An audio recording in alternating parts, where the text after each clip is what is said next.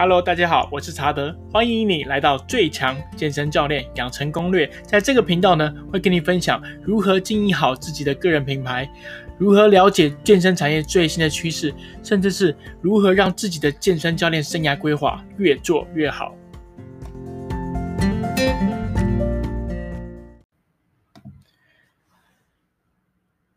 Hello，大家好，我是查德。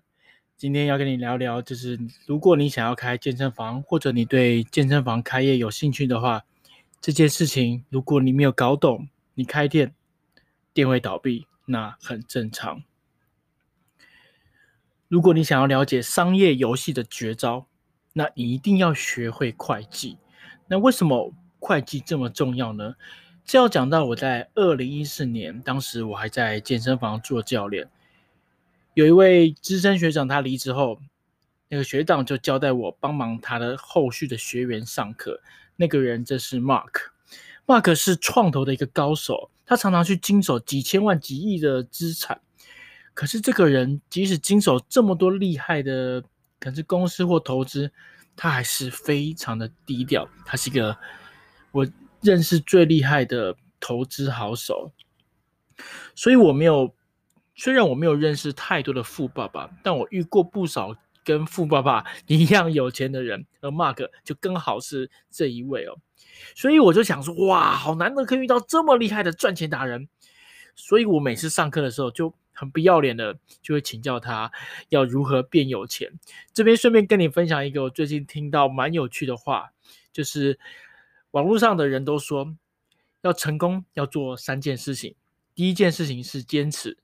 第二件事是不要脸，第三件事是坚持不要脸。那我刚好就是这三件事我都符合，所以有一次我就问了 Mark，就问他说：“Hey Mark，if I wanna make more money，what should I learn？” 就是如果我想要赚更多钱，我到底需要学会什么呢？那时 Mark 毫不犹豫的就说：“Accounting，会计。”我那时候就很好奇，问快问那个 Mark，咦，哎，Mark 啊，为什么是会计啊？是因为我们需要做好成本控制吗？那当时呢，Mark 笑了一下，就跟我说，其实成本只是会计的一环哦，而英文和中文是人类沟通的语言，可是会计呢，是跟商业沟通的语言。如果你今天想要赚更多钱，你不懂商业的语言，那代表你根本就没有搞清楚自己。有没有赚钱？我当时就心想：哦，原来会计就是商业的语言哦。没想到这件事情这么重要。那如果我们今天，不论你有没有要开健身房，不论你有没有要创业，我真的认为会计是一个很重要的事情。它会让你学会去理解什么是支出，什么是负债，什么是收入哦。那如果我们今天不懂会计，那会发生什么事情呢？最常发生的就是我们很容易把负债当成钱来使用。举个例子好了，在健身房非常常发生的就是把预收款项当成自己的钱。那我先来解释一下什么叫预收款项，意思就是，比如说有个学员他买了一百堂的教练课程，可是他只有使用二十堂课。那剩下的八十堂课就属于预收款项。其实健身房它只是先保有这个预收款项，这个钱还不是真的是公司的钱，这个钱原则上还是客人的钱，因为今天客人他想要退款还是可以退，一本可能会收一些手续费，可是那还是属于客人的钱。所以你要知道，所有没有使用完的课程和会籍，那个不是你的钱，那个是会员的钱，你可以叫他。递延性商品，所以那些没有用完的课程就是公司的负债。所以我这边举个例子，我有一个教练，他叫小 A，小 A 开了一家健身房，当初预售的时候业绩做得非常好，他开卖的第一个月就卖了三百万的营业额。那小 A 就想说：“我靠，我首月就做这么好，那我下个月再做三百万，应该也没问题吧？”所以小 A 辗转就把这三百万拿去转投资，然后再开下一家店。可是刚好第二个月业绩没有想象中这么好，而第二家店又租下去，他就想说给他催泪啊，没想到很衰小的，他就遇到了那个 COVID-19，就遇到了疫情嘛，所以第一家收入不稳，第二家店又刚好遇到政府宣布停业，瞬间他每个月的支出就多多了好多好多钱了，所以小 A 很不幸的就只能把店就关门大吉了。结果店关了，你以为就没事了吗？刚刚我前面有讲过嘛，预收款项，那些付完钱的会员讲说，哎，课程。都还没用，会籍还没用，那我就来退啦。就刚付完的钱，会员就发现哦，健身房已经暂停营业了。他们第一个时间讲的就是，好吧，那我先来退费好了，等恢复营业后，我们再报名课，报名那个健身房报名课程嘛。可是还记得前面提过的吗？小 A 已经把钱都拿去开第二家店了，公司的储备金额全部都用完了。结果刚好又遇到会员来退费，怎么办呢？结果就死定啦，因为小 A 已经把预收的钱转投资了，那刚好又遇上会员来退费，公司给不出钱，小 A 只好宣布公司破产，来变卖器材来还款了。那有些运气好的会员他拿到了退款，那有些动作比较慢的会员他没拿到钱，他一气之下就告到了法院，告到消基会，说这健身房诈欺骗钱。结果。原本小 A 是一个因为开了健身房想圆梦的教练，瞬间就变成人人喊打的恶性倒闭诈欺犯。其实有时候这类的故事你听到的时候，就会让人感觉很心酸呐、真的很心酸。他们也不是真的要诈骗，只是不太清楚会计的原理，就会变成这样子。所以这边还是老话一一句哦，预收收入不是你的钱。预收收入不是你的钱，预收收入不是你的钱，因为很重要，所以讲三次。那你可能会疑惑，那到底什么时候我才可以用这些收进来的钱呢？答案就是，当你的课程或会籍使用完毕的时候。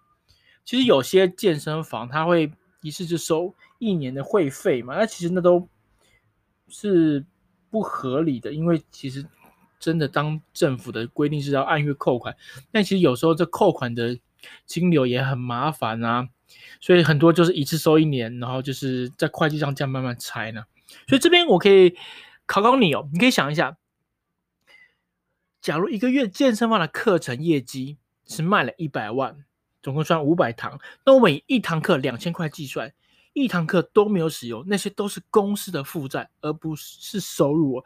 然后你再想一下，到了第二个月，健身房又卖了一百万，又卖了五百堂课，然后以一堂课两千块计算，刚刚刚刚我讲嘛，那假设使用了两百堂课，那请问这间公司两个月他赚了多少钱呢？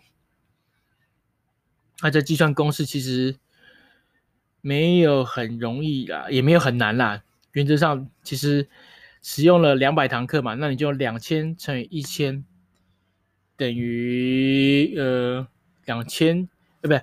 两千块嘛，乘以两百堂就是四百万嘛。而这四百万，你可以想，如果有五十趴的钱是给教练，比如说四十万给了二十万，就是剩二十万嘛。那可能房租、他扣扣之类的，其实工资只有赚十万。但我觉得其实这个计算过程真的是有一点复杂。其实你可以用一个很简单的公式，我们就用上市公司健身工厂为例子啊。通常健身房的净利大概落在七到十五趴不等啊，所以大概就是这样子啊。以平均值来说，你就算十趴嘛。所以也就是说，营收十万，你大概呃跟着营收四十万，你大概就只有赚四万，只有赚十万哦，四十万你就赚十万。所以你觉得健身房好赚吗？超难赚。所以你，如果你真的对健身房开业有兴趣的话，你要记得真正的钱、真正的钱、真正的营收是以上课消费过之后才计算，而不是只有卖课。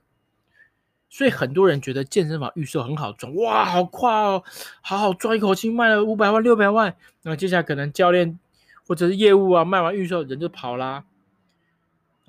接下来其实这个其实让公司亏了蛮多钱，业务业务或教练领了钱就落跑。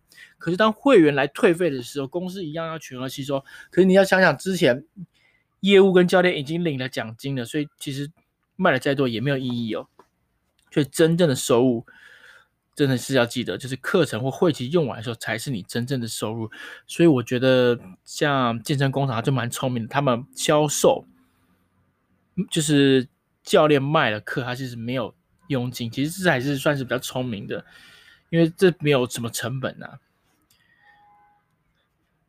所以听到这边啊，我相信你可能会觉得，哇靠，怎么开一个健身房这么辛苦啊？呃，不论你有没有兴趣开健身房，就听听看也好，或者是不论你未来有没有兴趣创业，你也可以先听听看就好。反正你就记得一定要把会计学好了，你才不会卖得很开心，但是开了店之后都没赚到钱。然后不论你有没有开店，那我也希望你听完这集之后，如果你有遇到一个好老板。请你一定要珍惜他。其实创业，我觉得开实体店店面这几年来讲，真的是很不容易啦。那利润很低，先不讲健身房，餐饮业也好不到哪去啊。所以发现，其实很多老板呢，他们其实没有赚什么钱，都愿意把自己微薄的收入都回馈到员工身上。老实说，真的很不简单呐。